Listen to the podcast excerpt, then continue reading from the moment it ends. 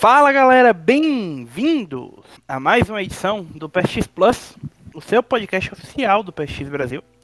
Eu sou o seu host, o Thiago, e nós estamos aqui hoje para desbravar o mundo pós-apocalíptico, cheio de pessoas egoístas, rancorosas e que desejam a morte um dos outros para poder satisfazer os seus desejos mais banais, que é o Brasil de 2020. E afinal de contas, o que é uma pandemia se não frente ao desejo de ir no shopping comprar umas brusinhas na Renner? Mas nós também estamos aqui para falar de outro mundo pós-apocalíptico em que as pessoas perdem o respeito um pelas outras em troca dos seus desejos mais banais, que é o mundo de The Last of Us. Como vocês sabem, finalmente The Last of Us Parte 2 estará em nossas mãos nesta sexta-feira, dia 19, e como prometido, nós estamos aqui para falar sobre o primeiro jogo. Nós rejogamos o primeiro jogo, nós reassumimos as botas do Joel e viemos contar para vocês como foi a nossa experiência revivendo esse, o jogo original de 2013 em 2020, é, já tendo noção do que nos aguarda na sequência que vai ser lançada essa semana. E para falar comigo sobre isso, eu estou aqui com ele, um rapaz que jamais faria um coquetel molotov no apocalipse, porque ele não gastaria seus litros de cachaça tocando fogo em ninguém, além do próprio estômago, o meu querido Bruno Vinhadel. Salve galera, salve, salve. Estamos no mundo apocalíptico, mas eu jamais gastaria um carotinho de 51 tacando fogo no zumbi do meu lado. Jamais. O que é nada melhor para temperar carne humana na, no pós-apocalipse do que um pouquinho de corote, né não? Oh, jamais. Também está aqui comigo hoje ele que, caso o mundo é, tenha uma infecção de córticeps futuramente, será o responsável por coordenar o, todo o contrabando de armamentos e coisas ilegais diretamente de Feira de Santana. E eu não posso dizer querido, porque ele não é tão querido assim, porque ele fala muito de hentai. Nosso, o nosso, Leonardo Cidreira. Fala galera, bom dia, boa tarde, boa noite. Estamos aí mais uma vez para falar sobre esse jogo lindo e maravilhoso, que não é tão maravilhoso assim para mim, mas está dentro do coração de muita gente e que vai sair, vai ter seu novo, cap novo capítulo lançado esta semana, esta semana. É isso aí.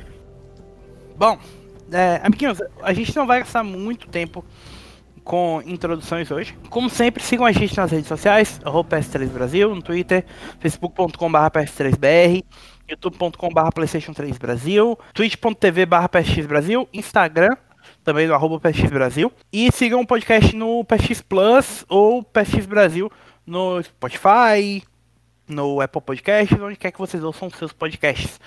Até onde me consta, tá tudo regularizado com o Apple Podcasts. Se não tiver, por favor, nos avisem. Mas parece que agora tá tudo ok. E um último aviso antes de a gente falar sobre The Last of Us. O podcast vai estar saindo, acho, provavelmente na quarta. Então vocês vão ter dois podcasts essa semana. É, semana que vem, se tiver alguma coisa, se gente tiver um volume muito grande de coisas, talvez a gente grave uma coisinha menor só para colocar em dia as notícias. Mas na sexta-feira, dia do lançamento da Last of Us, nós estaremos ao vivo jogando The Last of Us Parte 2 com o Ivan. Estaremos todos lá, felizes, alegres é, e conhecendo essa nova obra de arte da Naughty Dog. É, lembrando que Last of Us Part 2 é o jogo, é o exclusivo mais bem avaliado da história do PlayStation 4 até aqui. Vocês já podem conferir a análise da gente no site, podem ver no nosso canal do YouTube o, a, o vídeo review editado pelo Leon para também do jogo. Beleza? O texto é do Paulo Roberto Montanaro, um, um outro roteiro, um outro redator que não está aqui, aqui com a gente. Então, vão lá, acessem. São quase 4 mil palavras sobre o jogo, então dificilmente vocês vão achar um review melhor do jogo do que o nosso. Então, antes da gente falar sobre The Last of Us propriamente dito, eu acho que é importante a gente dar um pouco de contexto por trás do lançamento do jogo, né?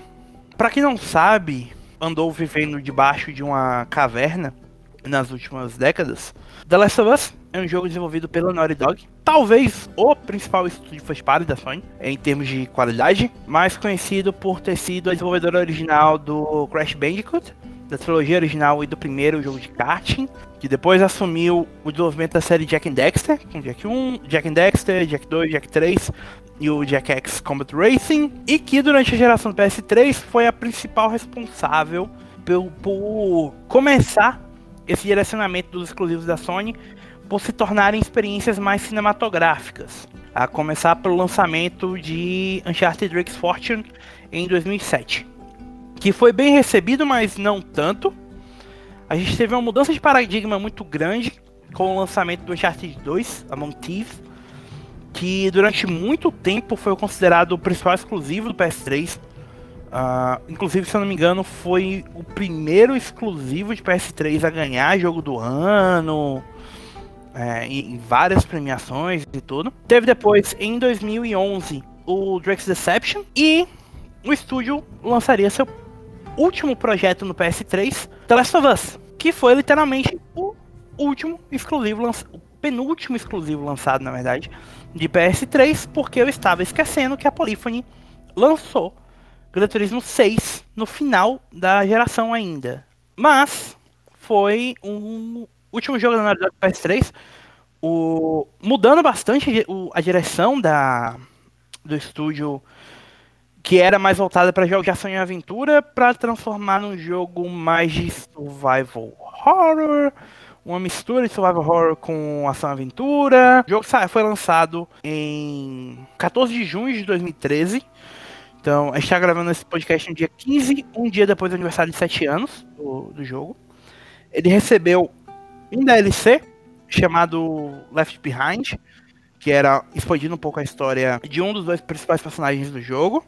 E agora está recebendo uma sequência em junho de 2020 chamada Last of Us Part 2. Além disso, há uma versão remasterizada para PS4 que foi lançada dia 29 de julho de 2014. É um dos jogos mais vendidos da história do PlayStation. Foi um dos jogos mais premiados da história do PlayStation. Muita gente o coloca como um dos grandes passos rumo à evolução narrativa dos videogames, apesar que eu acho isso um pouco exagerado. Talvez.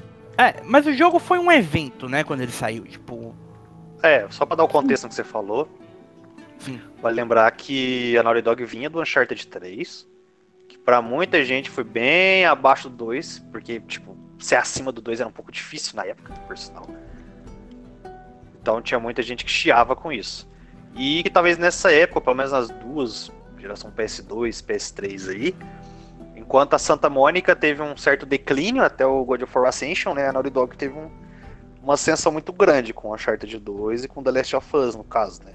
Mas talvez hoje seja um negócio bem, bem nivelado até as duas, talvez, maiores desenvolvedoras da, da Sony, no caso. Talvez o único estúdio à época comparável com a Sony, com a Sony não, com a Naughty Dog, fosse a Sony Santa Mônica, né? A gente ainda tava alguns anos antes de ver a consolidação do, do quarteto de ouro da Sony, que viria a ser a Sony Santa Mônica, a Naughty Dog, a Guerrilla e a Sucker Punch. A Sucker Punch não, né? A Insomniac é a Sucker Punch, tipo, os cinco grandes é, estúdios da Sony. A Polyphony que, tipo, querendo ou não, tem um, uma força muito grande, né, dentro da Sony. Então, tipo assim, vindo de um estúdio, uma aposta Uh, tinha feito três jogos da mesma franquia na, na mesma geração. Então, quando soltou The Last of Us, as primeiras informações e tal, a galera já ficou meio que. Ah, é diferente e tal. Já compraram hype nisso aí. Já, tipo, o jogo ganhou muito no marketing só por ser diferente. Né? Uma aposta da Naughty Dog. Acabou de fazer talvez o melhor jogo da geração com Uncharted 2.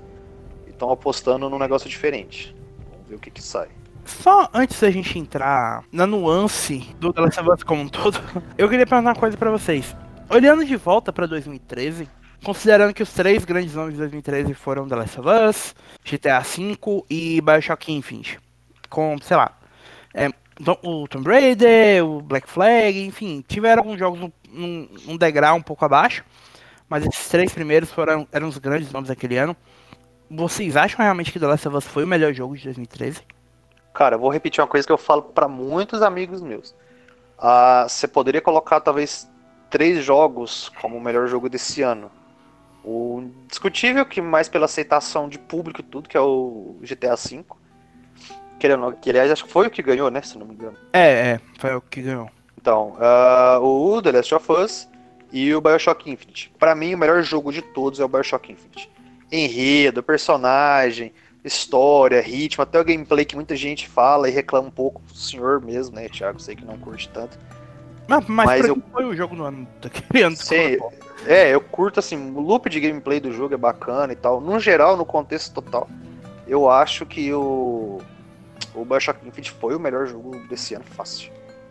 Eu concordo com o Vinhadel nessa opinião, não só porque o jogo tem uma jogabilidade interessante, mas também porque o Bioshock Infinite tem, lida com certos temas de uma forma ainda bastante corajosa, que é a questão da o, o com as escolhas hoje em dia são importantes, esse, o conceito de, de destino, predestinação, é, a, fora das que assim, eu não sei se vocês sabem, quem tá isso tá escutando, que tá escutando sabe pelo menos disso, mas a versão final do BioShock Infinite que a gente teve não chega nem ao perto do, daquela que foi realmente planejada pelos idealizadores. Se vocês forem buscar por é, gameplays bem antigas do jogo, as primeiras, os reviews e tudo mais. Basta lembrar que... da, da parte do cavalo, né? Que saiu na E3 e nunca teve no jogo.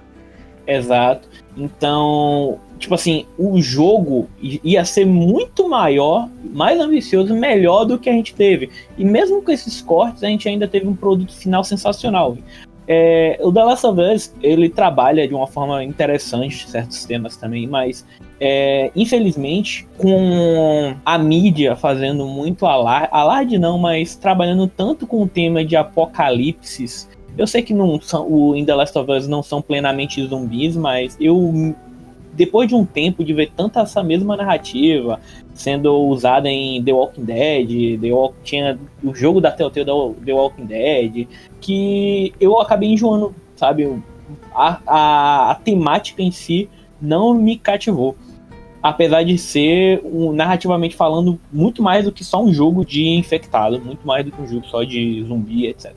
É, só aproveitando que a gente tá no tema, eu fui voltar pra olhar o resultado né, do, do VGX, que ainda não era VGA ainda. The Last of Us ganhou o melhor jogo de PS3 e melhor ator e melhor atriz. O Troy Baker pela, pelo papel dele como Joel e a Ashley Johnson como Ellie. Fora isso, Bioshock Infinite ganhou melhor canção, personagem do ano e melhor jogo de tiro.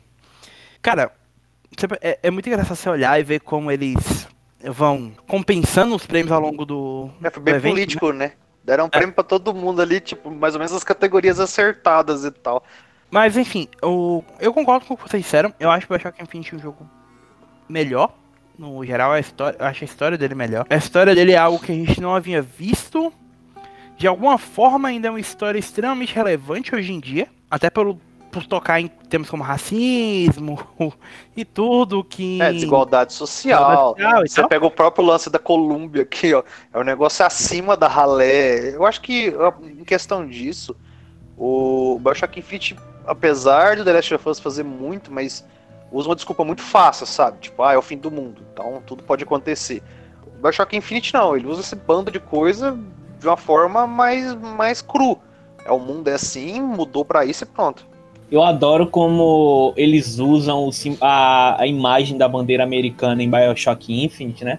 E tem todo aquele sentimento de patriotismo, de nós estamos num país foda, Colômbia acima de tudo, basicamente. É, exatamente. Mas a questão que eu quero chegar é basicamente o que você, eles pintam aquela cidade como se fosse a coisa mais linda e maravilhosa, só que tem muita merda acontecendo por ali, sabe? E é basicamente uma crítica, é basicamente os Estados Unidos como um todo, é o que acontece no, no país, na América em si. E é, é, muito inteligente a forma. Fora que, essencialmente, os jogos são até parecidos. Você tem sidekicks é, femininas ajudando o protagonista principal, que é uma figura paterna. Né? Então, um homem branco e são bem Praticamente, um homem branco e barbudo. Mas só pra gente também se alongar demais falando sobre Bioshock. Então é basicamente esse cenário no qual o The Last of Us chegou. O impacto que ele viria a ter é muito grande também, se vocês forem olhar. Até a questão da câmera, porque é um jogo que usava aquela câmera pelo ombro, né? Que God of War viria a adotar e que tantos outros jogos da Sony adotaram ao longo dos anos ao ponto de virar basicamente uma piada. porque tipo, todos os jogos exclusivos da Sony durante um bom período do PS4 são, foram assim. Muita gente considera The Last of Us um dos maiores jogos da história. Eu não acho porquê, mas talvez valha mais a pena a gente falar sobre isso no final. Porque meus grandes problemas com o jogo vêm da forma como ele aborda certos temas. Que vão ser mais spoilers. A gente vai, como a gente vai falar sobre a história toda, melhor a gente escrever isso depois. E o gameplay. Eu acho o gameplay do jogo absolutamente tenebroso. Polêmicas. Polêmicas, polêmicas. Tipo, tá, tenebroso também é um pouquinho de, de hipérbole, mas. É pra forçação de barra, né? É. Mas você tem que dar ênfase nisso. Mas por que que o jogo é assim, tá? Pessoal, é, a gente vai, vai entrar em alguns detalhes do jogo, então se porventura você não jogou The Last of Us ainda e quer evitar spoilers, muito obrigado, tá? Mas a gente vai precisar realmente destrinchar um pouco da história, certo? O que é a história The Last of Us? Bom, é, a gente assume o controle do protagonista, Joel, é, inicialmente em 2013, no no momento em que ele tá chegando em casa. É, A gente é apresentado a filha dele, uma, uma criança chamada Sarah, às vésperas do aniversário do Joel. Tem todo um momento bonitinho do Joel com a Sarah e tal, só que nesse momento, quando a Sarah dorme, que o Joel bota ela pra dormir, que o mundo começa a entrar em caos. Durante esse período que há é, o, o dia inicial da infecção do Cordyceps, que é um fungo que se, a- se apodera do cérebro das pessoas e vão e aos poucos vai suprimindo a capacidade dela de pensar, reduzindo ela só aos instintos mais básicos dela, que é comer e sobreviver. Vale lembrar que o Cordyceps é um, é um fungo real, existe de verdade, ele, ele norma, claro que não no, no, no- na magnitude do jeito que o, o jogo apresenta, só- e ele infecta principalmente é, insetos, como formigas. Com o Outbreak, a gente vê o Joel, o irmão dele, Tommy, e a filha dele, Sarah, tentando fugir da dos bichos, do, dos bichos não, né? Dos humanos começando a se infectar e, e atacar os outros. Até que eles encontram com um soldado e os soldados são orientados a tratar todo mundo na região como se estivesse infectado. O Joel tenta conversar com o, o soldado. O soldado não acredita no Joel e simplesmente atira nele, apesar do Joel estar com a filha nos braços. O Joel sobrevive aos tiros, mas a Sarah, Sarah morre por causa dos tiros do soldado que atingiram ela. É, daí, a gente pula 20 anos para encontrar o Joel, em 2033, vivendo em uma- um grupo no, em Boston de infectados, porque depois que tudo passou e tal, os humanos passaram a viver em áreas de quarentena. é, que, que conveniente. É, em que as pessoas estão sobrevivendo com o básico, com o mínimo necessário. É, o Joel trabalha como um contrabandista, basicamente, ajudando a, a trazer e levar coisas de dentro do assentamento para pessoas com, conseguem pagar o, que, o preço dele para fazer as coisas. A gente vê ele, a parceira dele, a Tess, à medida que eles vão atrás de descobrir quem foi que roubou a- as armas que a Tess tinha. É, Nisso eles descobrem que essas armas foram vendidas para um grupo chamado de Fireflies, que em português é vagalumes mesmo, né? Correto. É uma espécie de milícia que está atuando dentro das zonas de quarentena contra o exército. Eles encontram a líder dos vagalumes, que é uma mulher chamada Marlene, que promete devolver as armas para Tess, desde que eles ajudem a levar um pacote. E esse pacote é uma adolescente chamada Ellie. Precisariam levar, no caso de- desse assentamento em Boston, para um ponto que seria que era aonde ficava Câmara de Deputados, digamos assim, de Boston. Joe e a eles saem então, vão para lá, quando eles chegam lá, todos os Fireflies que estavam ali, todos os vagalumes que estavam ali, estavam mortos. Então, é a partir daí que o Joel parte com a Ellie para tentar descobrir o que, que aconteceu com os vagalumes. A gente descobre que a Tess está infectada, a primeira grande perda de um personagem importante da história, né? E primeiro o Joel parte para encontrar com o irmão dele, que a gente mencionou mais cedo, o Tommy, que foi um membro dos vagalumes, para tentar conseguir a ajuda dele para localizar os vagalumes e entregar a Ellie. Porque a Ellie é importante. A Ellie é uma menina que foi mordida por um dos infectados e não desenvolveu a doença. Aparentemente ela é imune. É, até para dar contexto nisso, né? Uh, praticamente de toda a história, uh, sempre que tem uma doença, existe um, alguém que é imune a alguma coisa. Eu não me lembro de, de nada historicamente registrado onde isso não tenha acontecido. Então, você teve a, a gripe espanhola, sei lá, peste, sei lá do que, o coronavírus, sempre vai ter um imune, sabe? Sei lá, historicamente isso é fato, existe. E acontece no jogo eles usam, inclusive tudo é baseado em coisas mais, digamos, reais, né? Cordyceps, uh, o fim do mundo, a gente tá quase chegando nisso, a imunidade, então praticamente nada foge da nossa realidade hoje em dia. O Tommy vive no estado americano do Wyoming, e eles precisam basicamente atravessar o país inteiro para chegar nesse assentamento. Enquanto eles estão passando por Pittsburgh, na Pensilvânia, eles envolve um acidente de carro com uma série de humanos que basicamente perderam qualquer respeito por organização e eles só querem sobreviver. É, eu não lembro se são Hunters, uma coisa assim o nome que eles usam. É, alguma coisa, eu também não lembro o nome. Mas é, traduza como.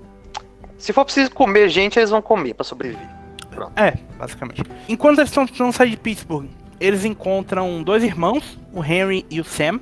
Ele tem um breve trecho em que os quatro vão avançando para Pittsburgh.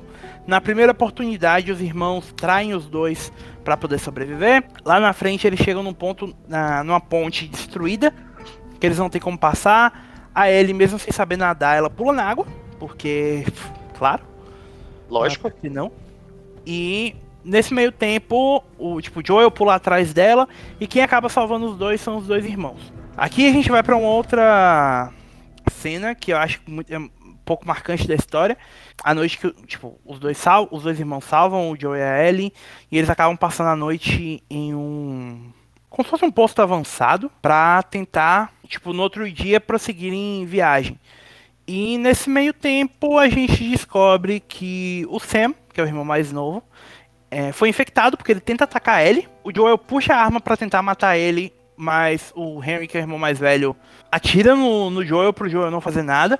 Mata o próprio irmão. Ele começa a discutir com o Joel, falando que a culpa de tudo é do Joel e atira na própria cabeça. Até esse ponto da história, para mim, é a cena mais pesada do que a gente viu, né? Tipo, eles vão progressivamente aumentando o grau de insanidade desse mundo. É bacana isso, né? Porque começa com o lance de te inteirar na história. Tipo, ó, tá tudo fodido, mas eu vou te dar um contexto. Beleza, começa nisso. Ah, você já tem a perca da Tess. Depois você tem que lidar com aquilo e saber que o Joey tá sozinho com a Ellie. Até porque é uma adolescente chata pra caralho que não sabia assoviar e quando aprendeu ficou mais chato ainda. Sim, é, ela, cara, a Ellie era insuportável. Sim, cara, é um porra, bicho. Aí você imagina o tiozão, perder a filha, tem que carregar a menina. Lógico, é o contexto perfeito. Depois ele tem que pedir ajuda pra um cara que é todo psicopata e que tem armadilha pra todo quanto é lugar pra conseguir um carro.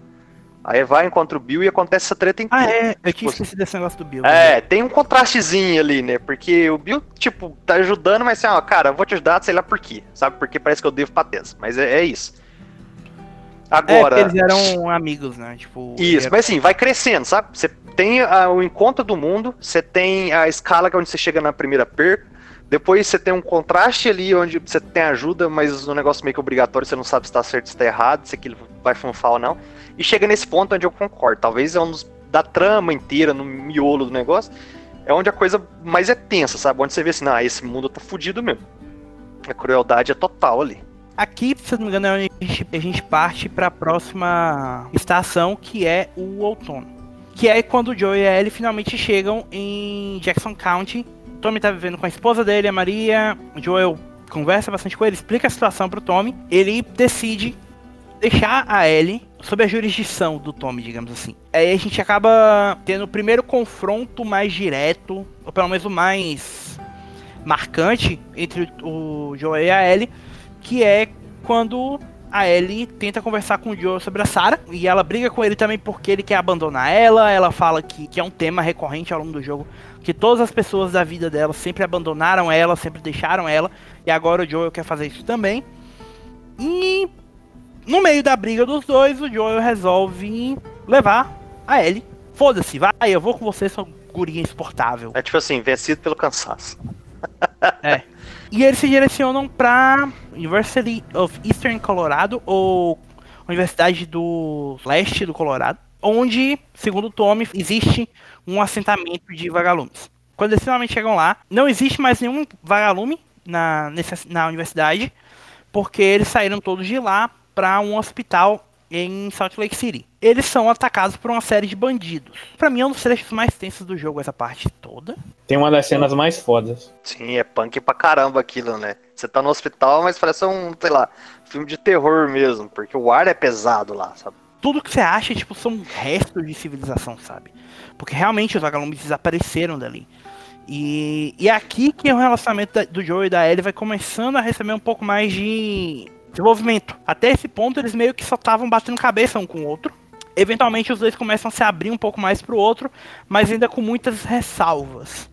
Um ponto importante da história é justamente isso, né? Tipo, são duas pessoas traumatizadas, precisam abaixar a própria guarda um pro outro para que o relacionamento entre elas vá se desenvolvendo. O Joel não quer ter um relacionamento com a Ellie porque a Ellie é só mais um trabalho para ele. Então eu não vou me abrir pra ela. Pra Ellie, o Joel é só mais um filho da puta que vai abandonar ela eventualmente.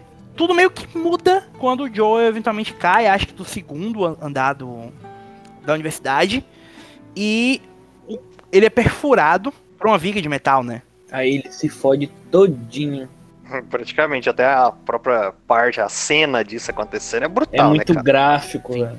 Você, É. você cai, tu, tipo assim, você sente a dor na costela na hora, quase ali.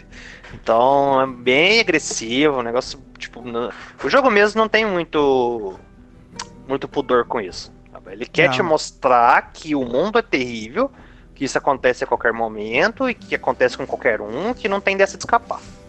É interessante que é engraçado porque essa cena do Joe me lembrou a Lara Croft no Tomb Raider, que saiu no mesmo ano, caindo na viga de metal. É uma cena bem parecida, É inclusive. bem parecida. E é engraçado você contrastar isso com o Uncharted mesmo, tipo... Uncharted, apesar de ter muito tiroteio, ter muita violência, digamos assim, em momento nenhum ele é gráfico desse jeito. É tanto que o, o, o Nathan, o Nathan Drake nunca nem tomou um tiro, né? Depois de anos a gente foi descobrir que na verdade você nunca tomava tiro e sua vida caía.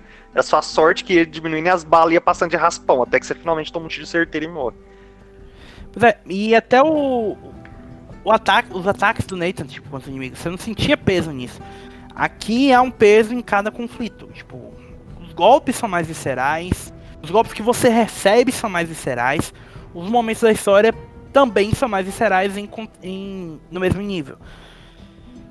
Mas, pra nossa história não acabar aqui, o Joel não morre. A gente pula mais uma estação, a gente chega no inverno e a gente, se eu não me engano, a gente começa esse capítulo já com a Ellie caçando, né? É. Ah, Que ela aprendeu a caçar animais. Vale lembrar que essa cena se trouxe um dos maiores memes da internet com relação a game, que é a cena do coelho morrendo. Ah, sim, sim, de fato. Pulou pro inverno, a gente vê a Ellie caçando por, por, alimento e tal. E vê que ela tá tentando cuidar do Joel pra o Joel não morrer. Nisso, a gente tem um encontro da Ellie com dois outros humanos, o David e o James. É, uma pequena curiosidade, inclusive, o, o David é dublado por ninguém mais, ninguém menos do que o senhor Nolan North. Vocês talvez se lembrem como um certo Nathan Drake. A dinâmica de, de Nolan North com, com Troy Break é sensacional, velho. É, foi a partir daí, tá, né? Os dois parecem que estão sempre trabalhando junto. Depois, a... o Troy Baker foi fazer Uncharted 4, os dois trabalharam no God of War, então sempre a putaria. O Troy Baker, aliás, pra mim, ele esse é um dos o, talvez seja o principal trabalho dele nesse exato momento. Mas, tipo, tem uma outra performance dele muito marcante em 2013, que é a do Booker em Bioshock Infinite. É, Foi o ano do cara, praticamente, né? Foi quando saiu o Batman Arkham Origins, ou foi em 2012? não Foi, foi, é no, pera, o Arkham Origins é de 2013 também, não? Não, não me recordo de cabeça, cara. É 2013 também. É, Se é foi, isso. é o ano. Fez o Coringa no, no Arkham. Origins, né? Verdade. É, depois disso ele vinha fazer o, o Delcy em, em Infamous Second Son. fez o Sam Drake, como vocês já tinham mencionado e tal. É, a partir daí que ele realmente se consolidou como um dos grandes nomes da dublagem do, de videogame, né? Par com Nolan North até, tanto que os trabalhos dos dois juntos. Os dois e a Laura Bailey talvez seja o trio perfeito das dublagens de videogame. Só, não, pra, não querendo me prolongar disso, mas já prolongando um pouco. No ano seguinte ele dublou o Pagamin, o Talion, Shadow of Mordor. Ele dublou depois o Arcanite no Batman Arcanite. É, o Ocelot no Metal Gear Solid The Phantom Pain.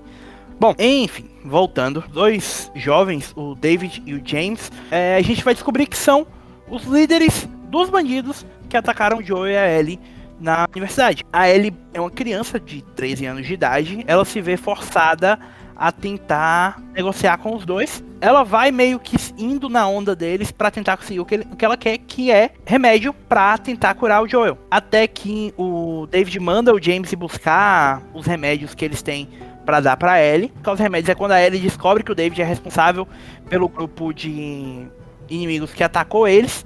E a gente vê a primeira vez que a gente vê o outro lado da história é aqui, porque a gente vê o David se referindo ao Joel como um psicopata que matou os homens dele. Só que para ele ele não é isso, porque para ele o Joel fez aquilo para proteger ela. Então ela puxa a arma para tentar pra matar o David, que é o momento que o James chega, aponta a arma para ela.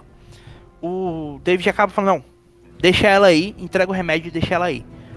Ela vai, leva o remédio pro Joel. Logo depois de curar o Joel, ela adormece. No dia seguinte, a Ellie acorda com o barulho do James e dos demais membros do grupo deles, rastreando eles e chegando no, loca no local onde a Ellie e o Joel estão. A Ellie então monta no cavalo, começa a fazer barulho para distrair os inimigos, evitar que eles encontrem o Joel por causa do estado que o Joel tá. Começa a entrar em combate com eles, tal, só que a Ellie é eventualmente capturada.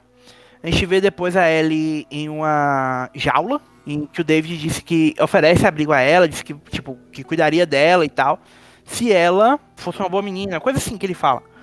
Aí ele meio que engana ele quando ele coloca a mão na grade, aí ele quebra o dedo dele para tentar pegar a chave e fugir, só que ela não consegue pegar a chave e o David sai. A cena muda então pro Joel, a gente vê o Joel acordando um pouco melhor, ele ainda não tá 100% recuperado, mas o Joel já consegue se movimentar e tal, muito provavelmente por causa do remédio. O Joel mata basicamente todo mundo que tava procurando por ele e pela Ellie ali, salvo por dois membros do grupo que a gente vê o Joel torturando eles para descobrir onde é que o David tá. De onde é que a Ellie tá. Psicopata. Quando a Ellie tava na grade, ela vê o David cortando os corpos de um humano para preparar para comer. É aí que a gente descobre que o grupo do David é um grupo de canibais. Pra mostrar que, tipo, os dois lados realmente são meio psicopatas. É, não tem muito lado certo, né? Sim. Não, é, que, é aquela coisa também, né? Tipo, é, eles estão comendo outras pessoas porque é o que eles precisam comer para sobreviver. Na verdade, eu acho que esse conceito, só distorcendo Sim. um pouco. É um negócio que eu, você já vinha observando essa a dualidade do protagonista desde o Uncharted 2. Quando o Drake vai encontrar o Lazarovich, ele fala. E o Lazarovich fala com ele assim: Mas você acha que você é certo? Você atropelou e matou gente absurdo para chegar até esse momento. O que te faz ser melhor do que eu? É um diálogo meio que assim, que talvez aí já demonstrava um pouquinho da Naughty Dog tentando apontar esse lado. Se não me engano, o Neil Druckmann é o é o roteirista do, do Uncharted 2, né? É, é. O Neil Druckmann era roteirista. O primeiro jogo que ele dirigiu foi o The Last of Us, né? mas ele já era roteirista há muito tempo na Naughty Dog. Na Naughty Dog. Já tinha escrito as histórias em quadrinhos do. Ele é roteirista, na verdade, desde o Jack and Dexter The Lost Frontier. Que era o projeto que foi abandonado. Então ele acabou depois virando roteirista junto com a Amy Hennig do Uncharted 2. E a partir daí ele foi contribuindo até assumir a posição como diretor do The Last of Us. Tá, eu ia falar que vale lembrar também que é justamente no Uncharted 2 que tem uma mudança súbita em relação à postura do Drake, porque assim, eu não sei se vocês lembram, mas no primeiro jogo é muito, ele é muito herói, ele é muito comparado a, a Indiana Jones, né?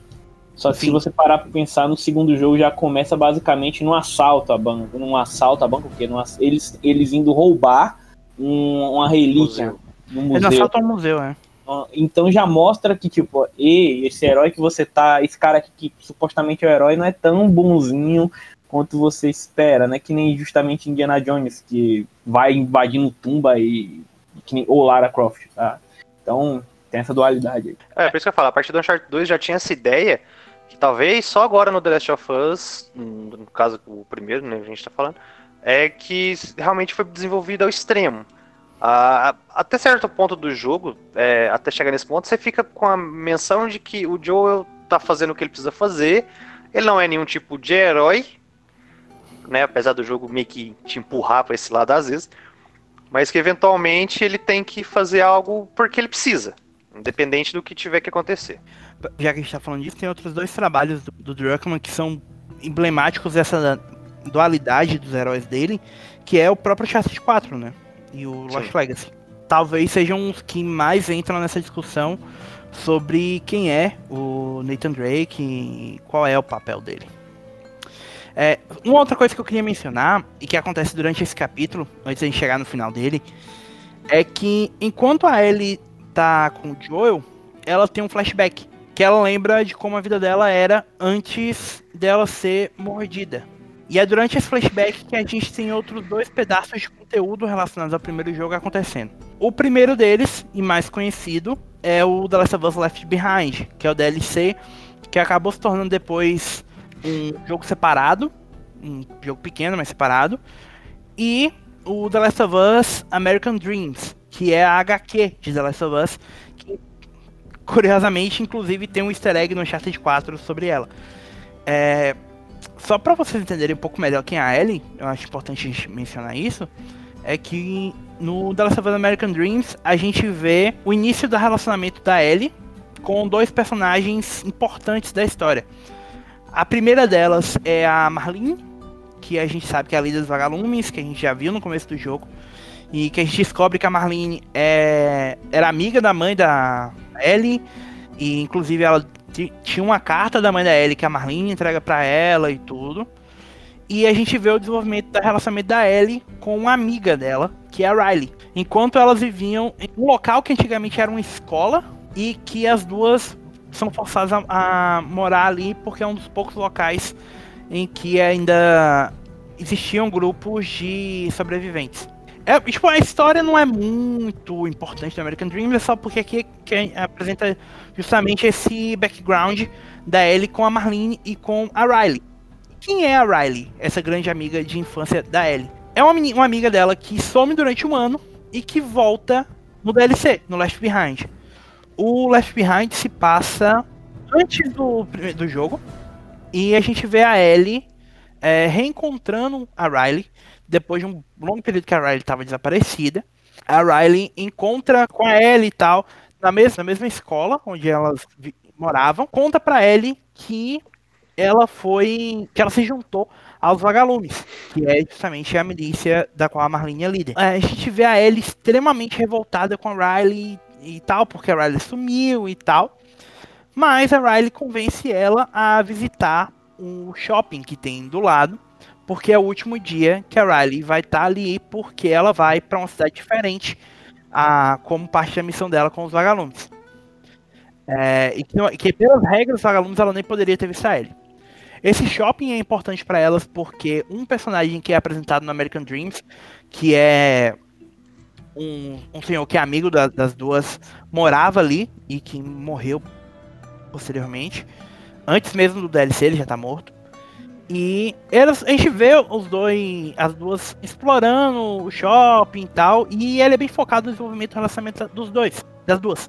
Até que eventualmente a Ellie aceita a decisão da, da Riley, mas antes delas saírem, a Riley pega o Walkman que a Ellie tinha, coloca no sistema de som do shopping, as duas começam a dançar. É aqui que a gente vê o início da polêmica envolvendo a sexualidade da Ellie, porque enquanto elas estão dançando, a Ellie finalmente entende qual é o sentimento que ela tem pela Riley, pede pra Riley não ir embora e beija ela. A Riley dá pra Ellie a dog tag dela e tal, mas no meio desse momento bonito e emocionante, o barulho atrai os infectados. Elas conseguem escapar, mas as duas são mordidas. Riley morre, é, tipo, elas consideram a possibilidade de serem, tipo, de se matarem, de cometer suicídio e tal.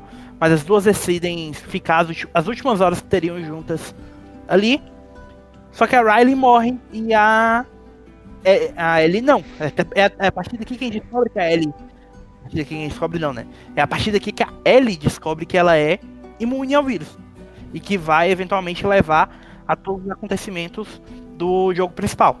O que vocês dois acham do dessa DLC? A DLC em si, ela é interessante por trazer esse background a respeito da Ellie e por apesar de muita gente descartar e eu acho até estranho isso, porque eu percebi há muito tempo atrás, um ano, um ano. Logo, um dos primeiros podcasts que a gente fez foi o.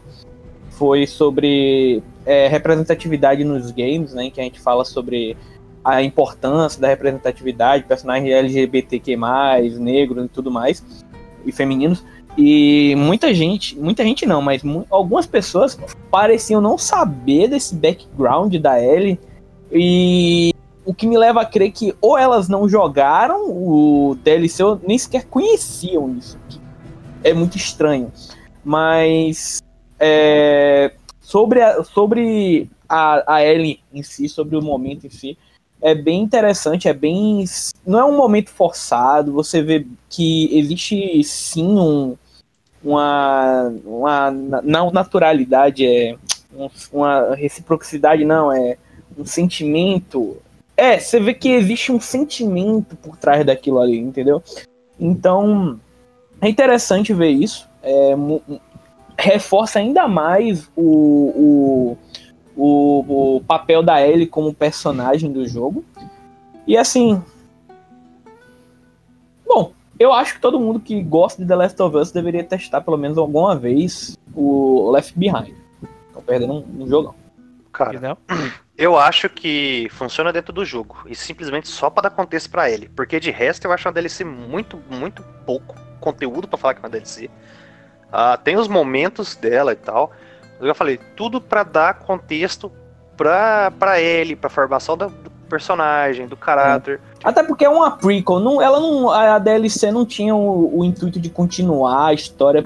E Mas mesmo vê... assim, cara, é. tanto que você vê que ela funciona nesse contexto exatamente. A hora que ela dorme tem um flashback, tipo, arrumaram até um lugar para colocar ela de alguma forma.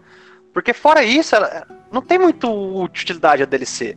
Esse flashback, inclusive, acontece porque ela tem que ir no shopping, né? É no shopping que ela encontra com eu não lembro agora qual o contexto. Eu sei que ela vai num shopping no jogo principal e a partir dessa ida ao shopping dela, eu lembro do que aconteceu no shopping meses atrás. É, então... você fica sabendo da DLC só depois do lançamento. Então, tipo assim, tirando o contexto de criar o background, construir o personagem, para mim isso poderia ser separado em cutscenes ao redor do jogo, cara, que poderia passar a DLC, sabe? Fora isso, não acrescenta nada de gameplay, Uh, não melhora nada os problemas que o jogo já tinha, que eu acho, gameplay. É muito curto, muito curto, para falar. Eu acho um negócio bacana por isso, pela história pela construção de personagem, porque de resto, devia ser um negócio de graça até. O, agora que você falou, ela realmente desperta essa sensação de que, é um, que foi um conteúdo cortado do jogo original só pra ser vendido depois. e, e me lembra um pouco a sensação que eu tive quando eu joguei as DLCs do Homem-Aranha. É, é nítido, sabe? Você vê que o negócio tem até espaço ali e que você não. Que você só percebe depois que sai. Não adiciona em nada, cara, não sei isso. É, comparar com as DLCs do Homem-Aranha também é meio injusto, porque as DLCs do Homem-Aranha são três cocôs gigantescos, cara. Hum, é, eu sei lá se é. vale comparação. Coloca aí com qualquer outra DLC que não precisava existir, mas existe. Em termos de história, para mim é uma das melhores DLCs lançadas pela Sony. Mas é, não é nada, tipo, obrigatório, sabe? Ela é muito boa no contexto da versão de PS4, porque ela tá no pacote. Mas o DLC em si, e porque também na época que comprei o The Last of Us pra PS3, era tipo, o dólar tava tipo, dois reais, então valia a pena comprar a, a edição um pouco mais cara com DLC, né? Mas, fora isso, realmente eu concordo com vocês em relação às críticas. Até porque o combate meio que acaba se tornando um pouco pior também, porque a Ellie é mais frágil, né? Então, é limitado, menos né? experiente. Né? Bem limitado. É. Tipo assim, você já teve essa experiência quando você joga com ela, na campanha mesmo. Então você tem as, as partes que você joga com ela, parte que o Joel tá, tá machucado ainda, a, que ela vai buscar do remédio. Então de alguma forma você já tem essa experiência. A DLC mesmo não acrescenta Sim. em nada disso. Mas, voltando, que o Leon mencionou, realmente ela é importante porque talvez tenha sido a primeira vez que a gente viu uma personagem LGBT tão proeminente em um jogo da Sony. É realmente dar um papel tão proeminente para uma personagem LGBTQIA+, que é a Ellie, né? A gente não tinha noção, até porque sexualidade é uma coisa que não tem importância nenhuma no jogo principal. Não, tipo, E você pode passar o jogo inteiro sem saber ou sabendo que pra ele mesmo não vai fazer diferença. E meio que vai ser. Só é importante mesmo pro que estabelece com o que vai vir da Last of Us Part 2. Mas pra história em si não acrescenta muito. Fora o fato de que realmente o relacionamento da Ellie com a Riley é bem fofinho, bem bonitinho e bem trágico, né? É, além Ah. disso, pra falar que questão de história, serve pra explicar como é que ela descobre que ela é imune e tal. Só isso, só pra falar que ela, Sim, que ela foi mordida lá. São essas duas coisas. Bom, é, voltando à história principal então. Durante aquele momento todo da, da confusão e tal, a Ellie consegue fugir quando ela descobre que o David é um canibal e tá tentando recrutar ela. Mas ela é pega de novo pelo David, numa cena bem pesada, que eu não sei se você lembra que ela, tipo, pega ela pelo, pelos pulsos e fica deitado em cima dela. é quase um abuso. Não, É. quase um abuso não. É um abuso. É, tipo, não chega a ser, tipo, abuso sexual, mas é uma cena bem pesada. Tentativa, Já. no mínimo. É. E a gente vê. A gente para aqui, vê o Joel fazendo tudo aquilo que a gente falou, tipo. é, matando boa parte da equipe, torturando os outros pra descobrir onde a Ellie tá e tal. Até que ele eventualmente chega onde a Ellie tá. Só que no momento que ele chega, a gente vê a Ellie fugindo do. do David e. Essa talvez seja a única boss fight que o jogo tem. Horrível, por fight sinal. confortável, inclusive. Horrível. Que acaba com a Ellie pegando uma machete, destruindo o David com a machete. Ó, se for pra, Tipo, só, ela pra, com- só porque eu lembrei aqui. Ah. Se for pra colocar como boss fight, uma das primeiras boss fight lá com o Bill lá também, no ginásio, que aparece a primeira vez o. o... Ah, o grandão, né? Isso, exatamente, o grandão. Sei lá, se quiser colocar como boss fight, serve isso aí também. Esse é outro bicho insuportável. É, a gente vê a Ellie, tipo, tendo uma, uma, uma crise nervosa toda que ela destrói completamente o David. Até que o Joel chega, consegue segurar ela e fazer ela se acalmar. Tal, ela começa a chorar no. Tipo, ela já tava chorando, ela chora um pouco mais tal. Até que o Joel consegue acalmar ela pra eles conseguirem fugir. E a gente chega então na última parte do jogo, que é durante a primavera. Joel e a Ellie finalmente chegam em Salt Lake City. E, tipo, eles vão passando por uma série de locais. Sabe? Aqui que a gente tem aquela icônica cena da Ellie do Joel encontrando as girafas, da Ellie passando na girafa tal. A gente vê o Joel falando com a Ellie que se ela quiser, eles podem voltar pro Wyoming e esquecer tudo isso e tal. É talvez o ponto onde o Joe realmente assume, tipo, ah, chega dessa casca, minha filha morreu, deixa eu tentar, ten- tentar depois de 20 anos seguir uma vida de alguma forma. Talvez aqui seja a minha oportunidade. Então é onde quebra essa casca pra tentar te mostrar alguma coisa. Você vê uma mudança emocional dele, né? Tipo, ele Isso. finalmente tá preenchendo o vazio que a morte da Sarah tem nele com a Ellie. Enquanto ele tentava manter a Ellie distante dele, ver tudo o que a Ellie fez por ele e eventualmente o que ela teve que passar pelo que ela tava fazendo por ele, né? Que foi toda a questão com o David. Quebra completamente ele, você percebe, tipo, até porque uma jornada de meses ao lado de uma pessoa, é óbvio que ele eventualmente se abre que ela, né? né? Só que, tipo, no caminho deles até o hospital, eles acabam entrando pra uma área submersa. A Ellie não sabe nadar ainda. Apesar de ter pulado antes na água lá, pra, de alguma forma. Sim. Maravilhoso. A Ellie acaba quase afogando. O Joel consegue salvar ela, só que quando ele tá tentando reviver ela, vagalumes encontram os dois, dão uma porrada na cabeça do Joel pra ele apagar. A gente acorda depois com os dois no hospital. Quando o Joel acorda, ele é confrontado pela Marlene. A Marlene tá falando, fala pro Joel que a Ellie tá sendo preparada para uma cir- cirurgia, porque ela é a única esperança da, da criação de uma vacina e que para criar essa vacina eles precisariam retirar a parte infectada da Ellie. Só que como o Leon mesmo men- mencionou lá no começo do podcast, a infecção começa pelo cérebro. Então eles precisariam abrir a cabeça da Ellie, tirar a parte do cérebro dela que está infectado e naturalmente isso iria matar ela. O Joel tenta discutir com a Marlene, a Marlene diz que não e manda ele, manda os guardas escoltarem ele pra fora do hospital. Joel, com o bom filho da puta que ele é, mata todo mundo no caminho dele até chegar na, na mesa de cirurgia, pegar a Ellie e carrega, carrega a Ellie inconsciente pra o estacionamento do hospital. Matar não, né? Ele- foi gentil, né?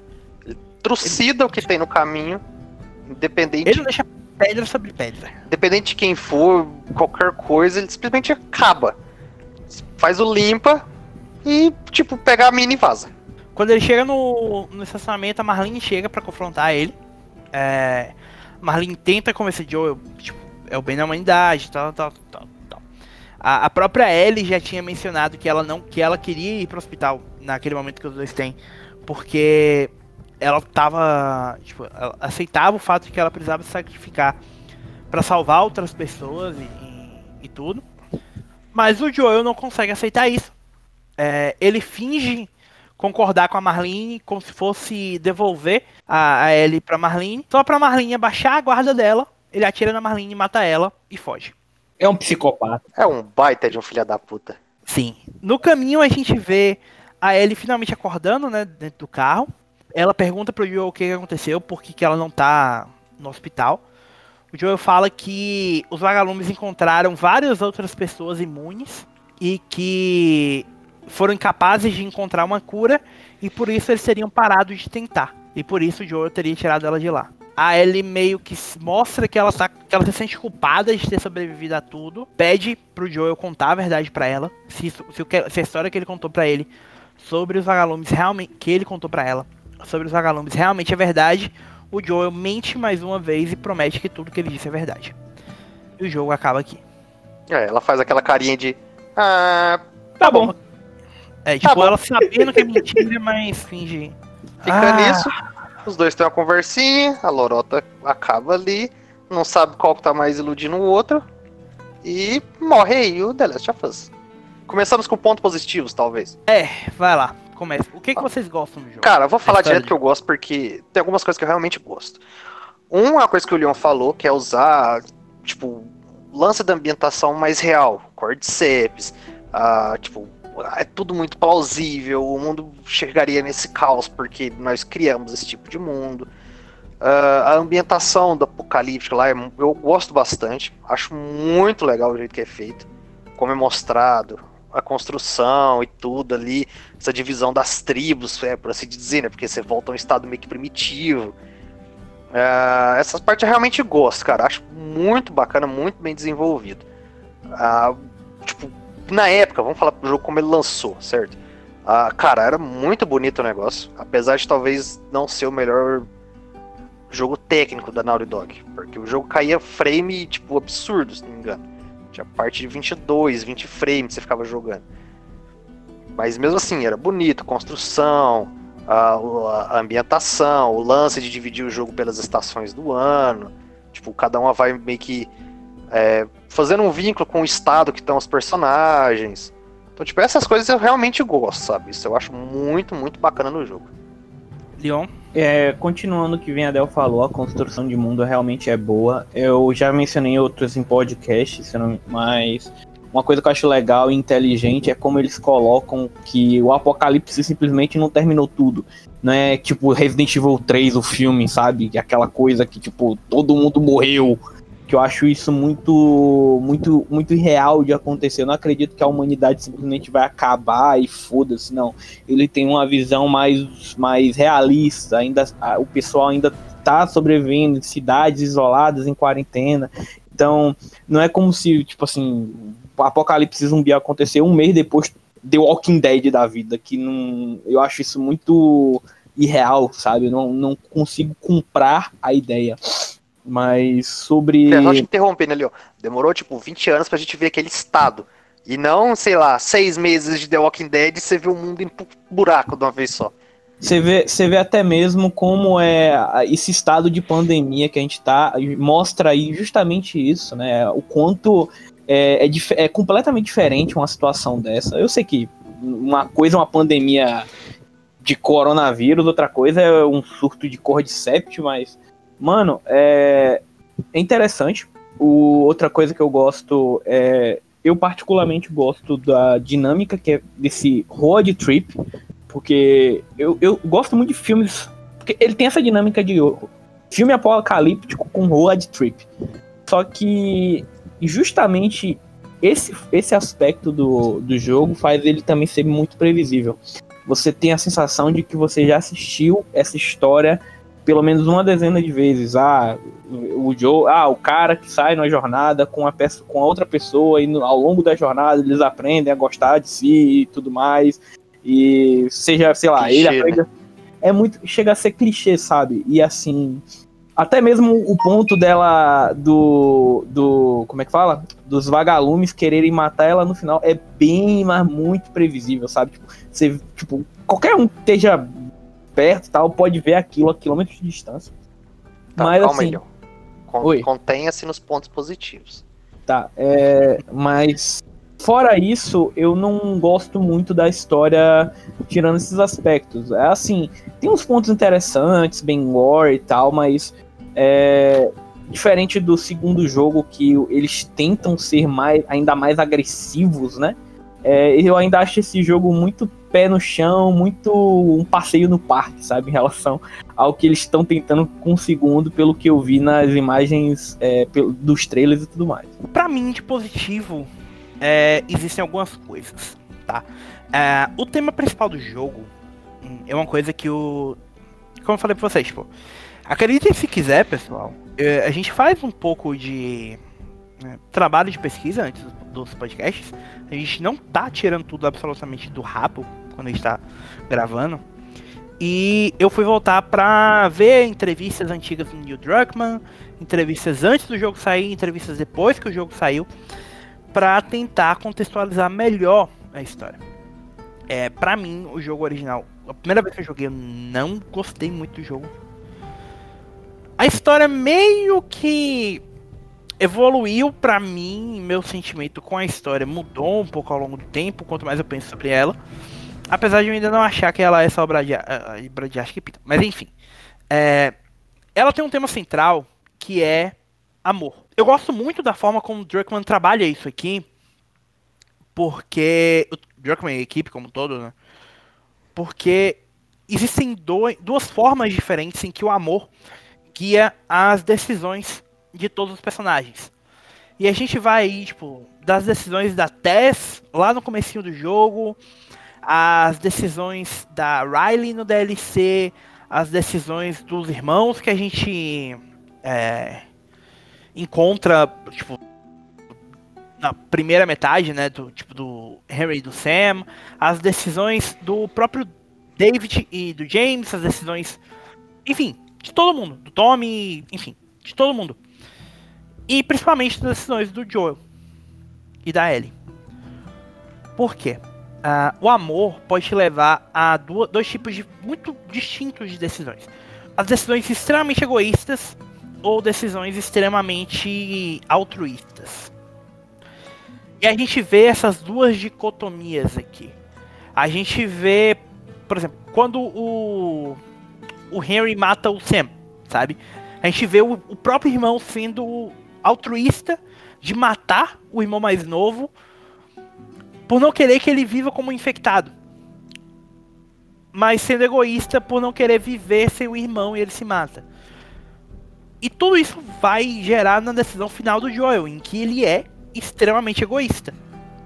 E ele basicamente condena a humanidade ao, ao apocalipse total, ou pelo menos a viver mais anos no apocalipse, até que alguém encontre uma outra pessoa imune que a gente não sabe se vai acontecer. Simplesmente porque ele é egoísta e ele prefere ter o amor da Ellie e viver ao lado da Ellie para ele do que salvar outras pessoas, que é o contrário do que a Ellie queria, inclusive. A Ellie é, amava tanto Joel e outras pessoas que ela queria ajudar o mundo a se tornar um lugar melhor para as pessoas viverem. E isso para mim é muito, tipo, a forma como o jogo trabalha esses temas e a forma como a história vai avançando nesses temas é muito boa eu tenho problemas com outras coisas. Existem. Eu acho que o jogo se alonga demais. Ele se arrasta em vários momentos.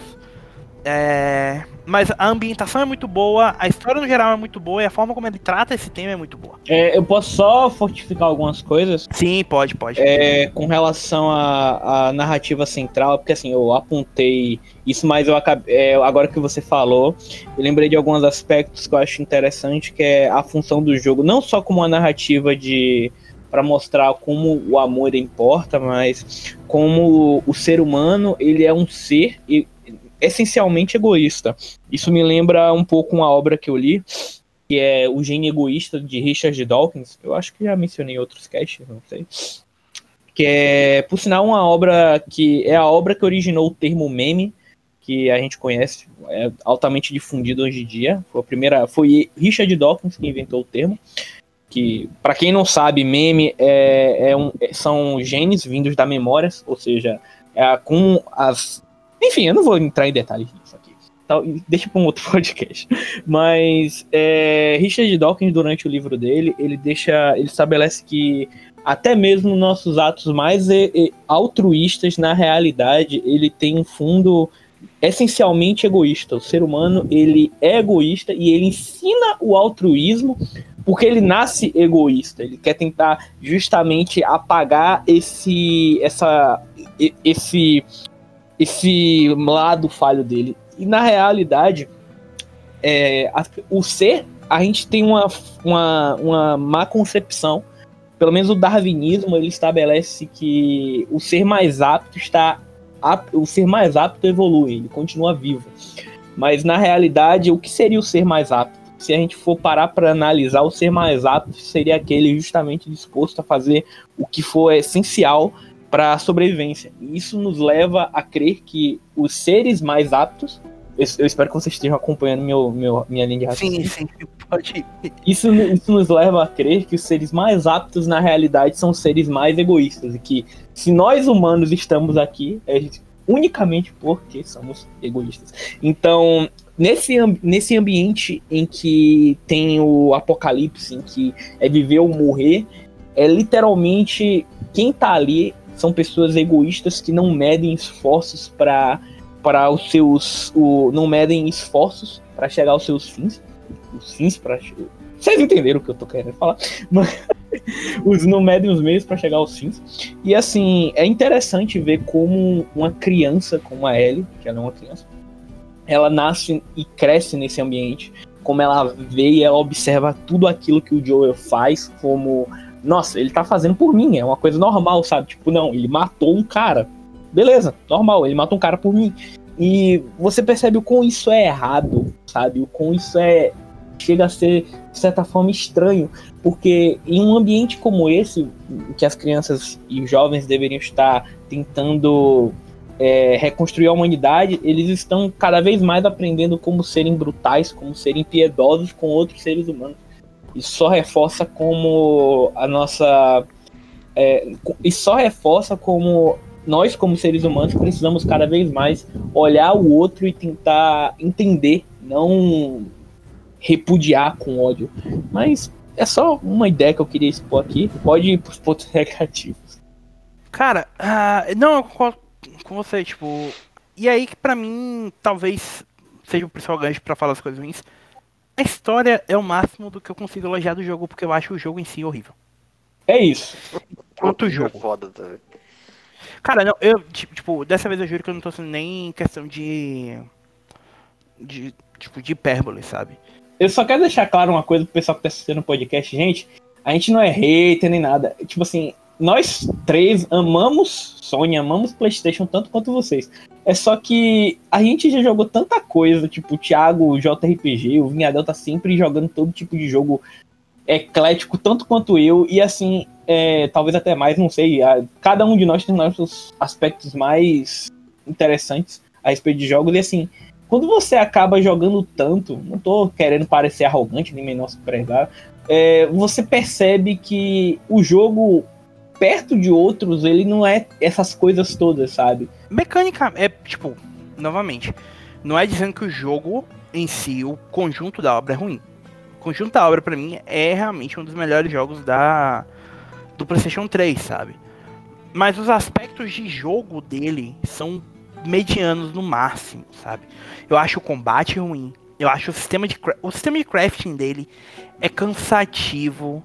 Uh, é, não funciona muito bem. Eu não sei se muito disso é porque muito, minha primeira experiência com o jogo já foi jogando ele no difícil. Mas é, o combate, como eu falei, tipo, ele te força a seguir caminhos pré-estabelecidos para você superar a, aquelas partes, sabe? E, e, não são críticas vazias que eu tô tirando do nada. A própria Naughty Dog é, reconhece isso a ponto de que um do, uma das ênfases do, do marketing de The Last of Us Part 2 é que as coisas são mais abertas, são menos scriptadas, sabe? Então, o próprio Uncharted não, não te passava essa, essa sensação de tudo ser scriptado que o jogo passa.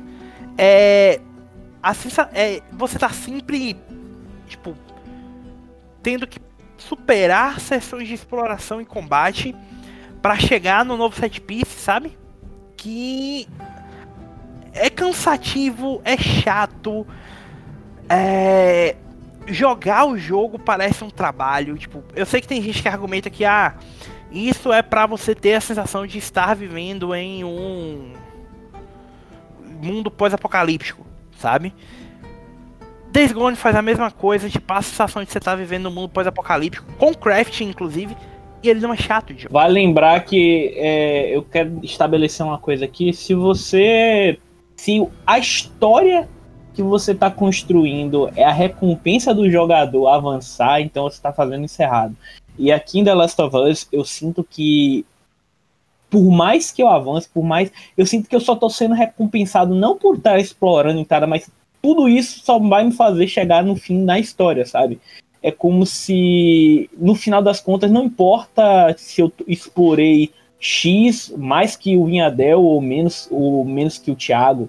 No final das contas, todos nós vamos chegar no mesmo ponto da história e foda-se aquilo, sabe? Não, é complicado. Eu, particularmente, é, o jogo ele, ele estabelece algumas coisas interessantes. Eu gosto do fato de ele trazer esse esquema de ai, você tá num ambiente é, em que os recursos são escassos e ele fazer as munições, as coisas, ele fazer você literalmente valer cada tiro que você tem, sabe? Cada bala. Te fazer pensar. Mas ao mesmo tempo, como um jogo de sobrevivência que tem esses aspectos, é, ele peca em algumas coisas. Por exemplo, isso é uma. Isso vindo de uma pessoa que gosta de Metal Gear, jogos de stealth, por exemplo. É, eu queria poder ser capaz de zerar o jogo todo sem ser literalmente visto ou matar ninguém, sabe? Mas eu não sou, eu sou obrigado, porque em certas ocasiões eu tenho que matar porque o jogo quer que eu mate eu não tenho escolha. Então, tipo, é basicamente. É foda você, um jogo te empurrar essa decisão, não ser do jogador, sabe? Eu tenho. Não é um problema direto com o jogo, mas. Uh, tem muita gente que fala que ah, pra você sentir a experiência real do jogo, você tem que jogar no mais difícil, sem o auxílio lá do, do lance de ficar escutando. Eu esqueci o nome daquilo lá, não lembro. Audição, sei lá o que, que é. Uh, tipo assim, pra mim é uma desculpa até até meio boba, sabe, você falar isso. Porque se você precisar jogar num, num, negócio muito específico, você tem que fazer um certo afunilamento pra você chegar na experiência real. Não sei se vocês terminaram o jogo no, no mais difícil. No, punitivo? Não, é. falta punitivo. Eu não tive saco para jogar de novo, cara. No punitivo. Então. Na época eu joguei de novo, agora no normal, mas só pra re reacender a chama da história tem, tem essas questões que eu acho que seria até meio, sei lá, forçado falar isso, né? Igual o Cleo falou, essa recompensa maior é sempre a história e, tipo, ele vai ficar arrastado por esse ponto. Porque o design é sempre o mesmo. Você tem uma parte de, de história, você tem uma parte de combate stealth, é, que você, você pode tentar ser um combate mais direto, mas você é muito punido por causa disso. Ah, mas é que o lance tem que ser mais real, é muito mais gente contra. Mas é sempre muito mais gente contra. Você sempre tá, tá, tá Tipo assim, beleza que você não é uma máquina de matar, você não tem um milhão de apetrechos e tal, mas você tem. E você tá sempre, uh, de certa forma, perdendo, sabe? Tipo, você nunca vai estar tá num confronto mais aceitável.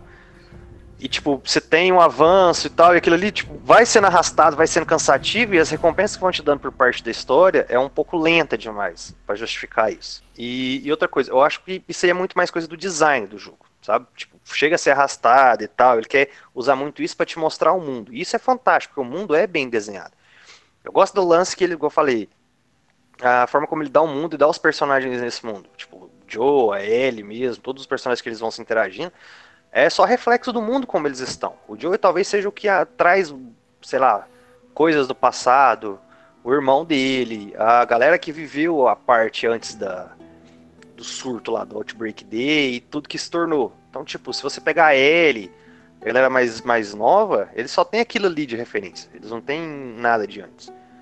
Então, mesmo essa galera que tem, que tem a visão anterior, eles eles, tipo, não tem mais essa dualidade. Ah, antes era assim, a gente não consegue mais voltar aquilo e tal. É simplesmente, tipo. É, põe para quebrar e sei lá, cara. Não tem muito mais, sabe? Não vamos tentar restaurar o que é. Meio que direciona muito isso dos personagens. Porque o cara que já conhece as coisas como era antes, sabe que tá tudo fodido hoje. Beleza que ele tem uma chance de poder ficar com alguém que aparentemente ele tá gostando, mas ele não vai tentar reaver um mundo de uma forma melhor, só porque ele perdeu o vínculo que, que tinha um mundo que era a filha dele. Pode parecer demais, pode parecer frio, sei lá. Mas eu acho que é até bobeira, tipo, você colocar esse egoísmo tanto no Joe como foi colocado. E meu maior problema com, com os personagens é a forma como eles são construídos até certo ponto. Tipo, o jogo ele fica te induzindo de que, ah, você tá tentando ser o herói porque você tá levando uma menina que é imune a tentar chegar a um ponto de achar uma cura. O jogo fica o tempo inteiro te falando que é uma responsabilidade sua, quase. Mesmo quando o Joe se vê forçado a fazer isso. Agora, chega um ponto em que você vê que, tipo, não é assim. Vai te mostrando no meio do caminho que não é, só que no final é simplesmente escrachado na sua cara que tudo que você fez quase não tem muito valor. Então esse, essa parte da construção dos personagens, dos dois, e a Ellie meio que no final, tipo, ah, então beleza, fica por isso. Aquilo lá me, deixou meio, sabe, não puta assim, mas. Porra, se você tinha tanto interesse nisso, simplesmente ia jogar fora também do nada? É, eu não sei se. Porque assim, tem muito lance que quando o jogo. Quando a galera começou a terminar o jogo e foi discutir um pouco, muita gente levou isso aí em consideração. Tem gente que não gosta do final, tem gente que gosta, tem gente que acha que foi proposital, tem gente que acha que é forçado, tem gente que acha que é meio que um negócio mais natural da vida e tal. Realmente não sei muito o que pensar. Eu acho que ficou muito contraponto, sabe? Tipo, o que você faz o jogo inteiro até, por exemplo, você chegar quando o Joe machuca lá e a Ellie cuida dele. Ali, beleza que você tem uma maior relação entre os dois. Só que eu acho que a desconstrução dos personagens dali pro final é um pouco, sei lá, atropela demais e sai, sai do eixo. E outra coisa que, além do design que eu falei, é a questão do combate. É, o design de fase é uma coisa e o combate acho que é outro que chega um ponto onde você não é só um lance de ser lento demais, mas ele fica até meio, sei lá, verossímil. Você tem. Tem hora que você tá em alguma parte que tem 10, 12 caras te caçando. Tipo, Cara, ele te, te, dá um único contraponto. É o seguinte, você só pode jogar stealth. Você tenta fazer do seu. No, no, combate direto, você vai se lascar. É uma coisa que o Thiago falou, é scriptada, até nisso, entendeu? Chega o ponto onde fica, fica chato. Eu quero, só para colocar como uma, um contraste interessante, é, eu vou pegar um jogo que usou a fórmula The Last of Us recentemente, que é o God of War, tá? Como esse God of War ele consegue pegar a fórmula e renovar um, a um ponto interessante. Eu não vou comparar os dois, Leon, só pode interromper, porque é, é, as propostas são muito diferentes, sabe? Eu comp... E são cinco anos diferentes. Sim, exatamente, é o que eu ia falar, questão de tecnologia. Vamos pegar o próprio Uncharted 3, que saiu antes, entendeu? Você tem construção de personagens, você tem a, o design um pouco mais voltado para ação, você tem algumas partes de stealth, o jogo ele é um ritmo maior. O problema do The Last of Us não é só o ritmo que é diferente, o design que é diferente é porque alguma coisa fica muito arrastado no jogo. Tipo, você pega a parte do Bill lá, por exemplo, você vai ficar ali umas duas, três horas é, procurando uma bateria de carro, sabe? É, é um objetivo meio que bobo pra, pra tanto tempo. Então, tipo assim, eu sei que o jogo precisa de um contexto e tal, e mesmo assim ele não é um negócio tão grande assim. Você terminava o jogo em, não sei, 18, 20 horas talvez aí. Hum, realmente não me lembro a quantidade certa. A última vez que eu terminei foi perto disso. Mas, tipo, sabendo de, de algumas coisas já. Então, tipo assim, é que o design faz o jogo ficar arrastado. Tipo, não é nem parte técnica, nem estilo de jogo, nem nada. Ele te força a ficar no combate, o combate é lento e que é cansativo depois de um tempo. Eu acho o jogo, só para resumir o que eu penso. Eu acho que é um jogo bom, sabe? Bem, bem bom mesmo, com, com as qualidades consideráveis. Principalmente parte é, boas partes da narrativa, a história, a construção do mundo, ambiente, a personagens e tal. Acho talvez o combate a pior problema, pior problema do jogo. Hum, eu acho bom, mas eu não acho esse endeusamento que a galera faz de que, meu Deus, é um título perfeito.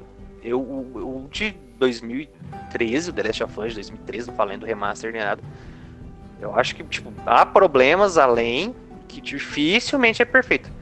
Tem muita coisa boa de narrativa, coisa que a gente talvez não tinha naquele tempo. Mas igual eu falei, no mesmo ano saiu BioShock Infinite, que para mim é melhor do que o The Last of Us em narrativa. Eu acho que é importante a gente ressaltar justamente o legado que o jogo teve, né? Talvez seja até mais importante, né? Deixaram bastante coisa até nisso. Por mais que a gente possa contestar, tipo, possa apontar pequenas falhas no jogo e tal. Pequenas. Ou não tão pequenas assim, né? É, mas coisas que a gente não gostou do jogo. É inegável que ele teve um impacto muito grande. Se vocês forem revisitar o jogo original, tem média Metacritic de 95. E bizarro pensar que o, a sequência tem um ponto a mais, né?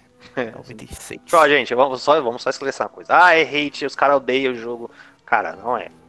Vejo, já falei, vejo muita qualidade no jogo. Muita mesmo. Mas se eu tivesse que pegar hoje, não tive a chance de jogar o, remaster do, do Bioshock Infinite pro, pro PS4. Versão tecnicamente melhor, assim como é o The Last of Us Remaster. Mas se eu tivesse que pegar, jogar hoje os dois títulos, eu duvido que eu teria opinião diferente. Porque eu me enquadro muito mais a forma como a história é contada o impacto que ela traz com o Bioshock do que com o The Last of Us. É, até, como eu falei, né, tipo, eu... Pra minha surpresa, talvez eu tenha a opinião mais positiva da história. Entre nós três. Eu achei que eu fosse, fosse o maior crítico dela. Mas, assim, o, é um jogo indiscutivelmente importante na história da indústria. Tá? Tipo, é um jogo que mudou a percepção. Foi muito importante, na verdade, na mudança da percepção em relação à forma como narrativa funciona em jogos. É, Talvez tenha feito isso olhar... mais do que o próprio Bioshock, né? Tipo, o, Sim. vamos lá, é um jogo da Sony, é um exclusivo do PS3, né? Tem um impacto comercial, mercado, a divisão mesmo da indústria muito maior do que o Bioshock. Não, em relação a isso, com certeza. O legado dele é muito mais duradouro. Em comparação a isso, tem tipo toda a questão das vendas do jogo. A versão, somando as duas versões, o jogo vendeu é, 17 milhões de cópias. Que é um dos jogos mais. Em, isso em 2018. Segundo o Daniel Amade, no ano passado, a, o jogo superou a marca de 20 milhões de unidades vendidas. Que é um número altíssimo. Muito, cara. Da, Disso, 7 milhões são no PS3 e aproximadamente 13 milhões no PS4. Então, é inegável o sucesso da franquia. Como eu tava falando, é, ela mudou uma, a visão que as pessoas tinham com narrativa. Não de dizer que não existiam experiências narrativas antes do que isso. System Shock já tinha sido lançado, Bioshock já tinha sido lançado, é, o Heavy Rain, você vai ter. O próprio Alan Wake da, da Remedy. Jogos que saíram antes, sabe? Mas é se a gente olha pro legado do, dos jogos, principalmente dos jogos first party da Sony, uh, a gente entra em tudo. God of War, uh, o próprio Uncharted 4, uh,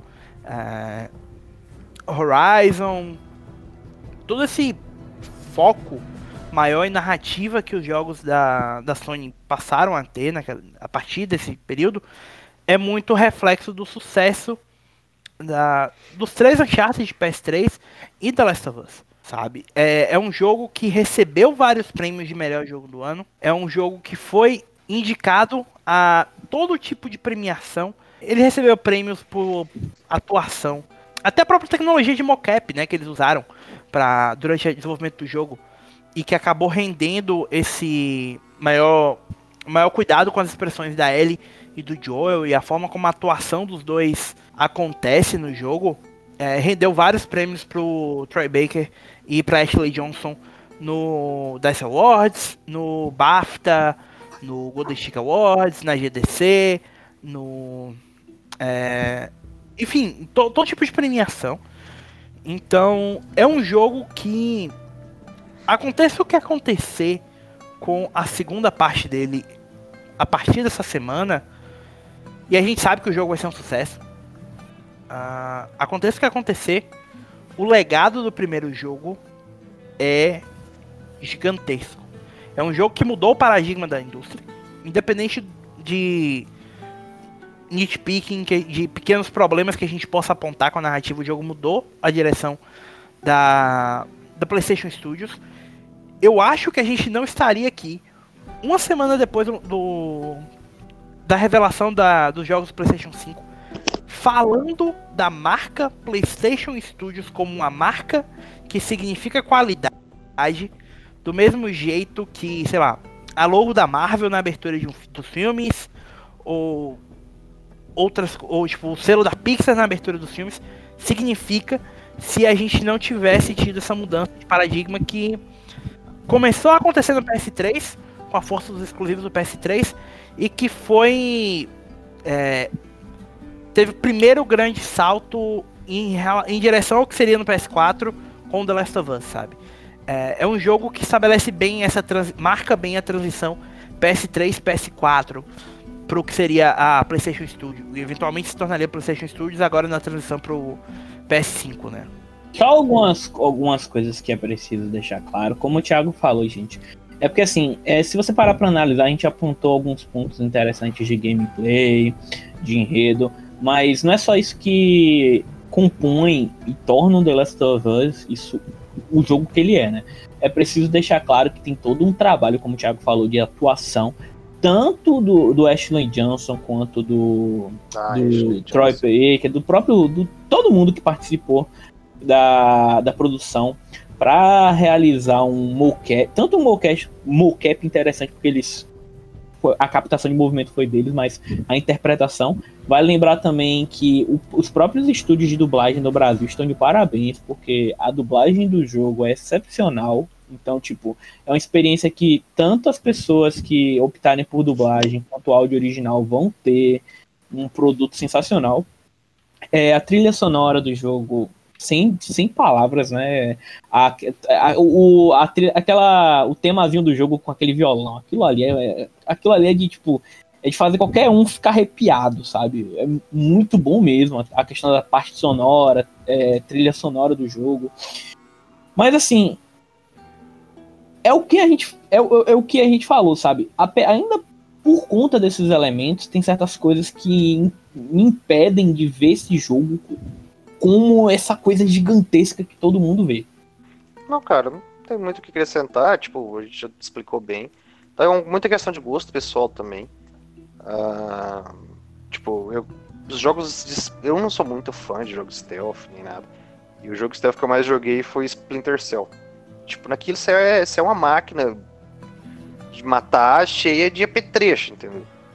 Uh, o Joey não é um Sam Fisher, não tem aquele tipo de treinamento nem nada, né? nem vai ter, não, não é o contexto ali. Mas ele também tem da mesma forma o Petrucci, ele tem experiência, ele conhece o mundo, tudo, sabe? O jogo te, te ensina isso. E minha maior queixa é com o gameplay da forma como ele é. Sabe, tem os problemas dele de estrutura, design e tal, mas, tipo, não deixa de ser um bom jogo. Não deixa de, de, do, de, do legado que ele deixa, o impacto que ele, que ele mostra na indústria. Os números de vendas estão aí que comprovam. É um jogo adorado por muitos, sabe? Igual eu falei, tem muita coisa que talvez seja muito mais gosto pessoal. No caso, quem tá escutando, gente, ó, só deu azar de pegar três caras que realmente não curtiu o negócio tanto assim. Uh, uma pessoa que gosta bastante, uh, o Rui Celso, fez os podcasts com a gente, e ele é fã do jogo, tipo, de forma incondicional. Então é muito mais uma questão mesmo de preferência, talvez, em alguma, alguns aspectos. A gente reconhece o que ele tem de positivo, mas a gente aponta também o que ele tem de negativo. Sim, é, é importante mencionar o que, que o jogo tem de, de negativo também, né? Se a gente estivesse elogiando o jogo indiscriminadamente, vocês provavelmente iam estar falando que a gente é sonista e a gente não tem nenhum tipo de senso crítico. Então, obviamente a gente tá aqui justamente apontando problemas, não por causa disso, mas porque a gente realmente vê problemas, sabe? Tipo, o que tem que se criticar é importante criticar. Sempre que vocês ouvirem algum, alguém chegando e falando que mídia sonista, mídia comprada, pá, lembre do. Divulgue nosso podcast aí e fala assim, ó, ó, não é comprado, e aqui, ó, três sonistas aqui que literalmente não gostam de The Last of Us. Não gostam de Agora, a pergunta, né? Três caras, tipo, apontaram defeitos da The Last of Us e falou que não endeusam o jogo, que não acham um negócio fantástico. Agora, a gente vai jogar o The Last of Us do parte 2? Vai. Vai. A gente já oh, comprou o jogo? Fiz... Já. Entendeu? Então, tipo, querendo ou não, é, a gente é, te falar que talvez tudo que mostrou é, deixou mais interessante. O negócio parece ter evoluído conforme eles colocaram. E a gente espera exatamente isso é, do jogo, que aquilo que a gente apontou de defeito possa estar tá mais. Tipo, possa ter sido melhorado conforme. Não só a gente, mas muita gente também reclama de uma coisa ou de outra. Até os desenvolvedores mesmo, a Naughty Dog já comentou sobre umas coisas que ela acha que, que não foi tão bom. Então a gente quer ver isso, a gente quer ver um bom jogo. A gente quer ver o porquê que o jogo tá com média de 96 OpenCritic e Metacritic. Mas Vai... a gente tá ansioso, como todo mundo aí que também tá esperando o dia 19. Né? Vale lembrar, né, que pra ter Uncharted 2 precisou ter um Uncharted 1, né? Então, nem, não, não é porque o primeiro. O primeiro sim pode ser um título masterpiece, etc. Mas a sequência pode ter tudo para ser realmente fucking foda. E como o Vinhadel falou, e eu, eu falei até em podcasts aqui mesmo, o, os leaks, tudo que eu li sobre o jogo, etc., me deixaram mais empolgados, porque demonstra um amadurecimento gigante por parte do Neil Druckmann da Naughty Dog e uma coragem de você abordar esses tópicos da forma com que eles estão abordando, sabe? Então, tomara que o jogo realmente seja isso tudo. Eu tô doido pra jogar o jogo. É, inclusive, eu fiz a pré-compra do jogo depois dos leaks. Então. Né? Eu fiz hoje, por sinal, então a gente só tá guardando aí pra poder jogar. Lembrando, ah. viu, pessoal? A gente não jogou nada. Nada, nada. A gente não é. sabe nada. Sabe? Quem jogou foi o Montanaro. Ele que se armou lá e. Bom, é, a gente provavelmente volta daqui a algumas semanas para falar com vocês o que a gente achou da Last Parte 2, né? Uh, talvez no, do mesma forma como a gente fez com Final Fantasy VII Remake. Uh, vai depender só de. Do, se a gente terminar o jogo em tempo hábil e tal, pra valer a pena para vocês, né? Ter um spoiler cast. Mas, até lá, sigam a gente no arroba PS3 Brasil no Twitter, facebook.com.br PS3BR, youtube.com.br PlayStation 3 Brasil, facebook.com uh, no Instagram e no Twitch no PSX Brasil. E Sigam o podcast no Spotify, Apple Podcasts, onde quer que vocês ouçam podcast vocês, só pesquisar PSX Plus ou PSX Brasil. Vocês vão receber tanto o PSX Plus, que é esse podcast que a gente está gravando, que é mais falando sobre história, quanto o podcast de notícias, que é o PlayStation Express, todos os dias no mesmo, todas as semanas no mesmo feed, tá bom? É, eu acho que é isso então, né, amiguinhos? Então, um abraço a todos. Até a próxima edição do podcast. Espero que vocês gostem da gente ter tido dois episódios essa semana para cumprir todas as nossas promessas feitas a vocês. E até a próxima edição do PlayStation Express. Um abraço a todos. Continuem estado play. Tchau, tchau. É isso aí, galerinha. Um abraço e até a próxima. Valeu, pessoal. Tchau, tchau.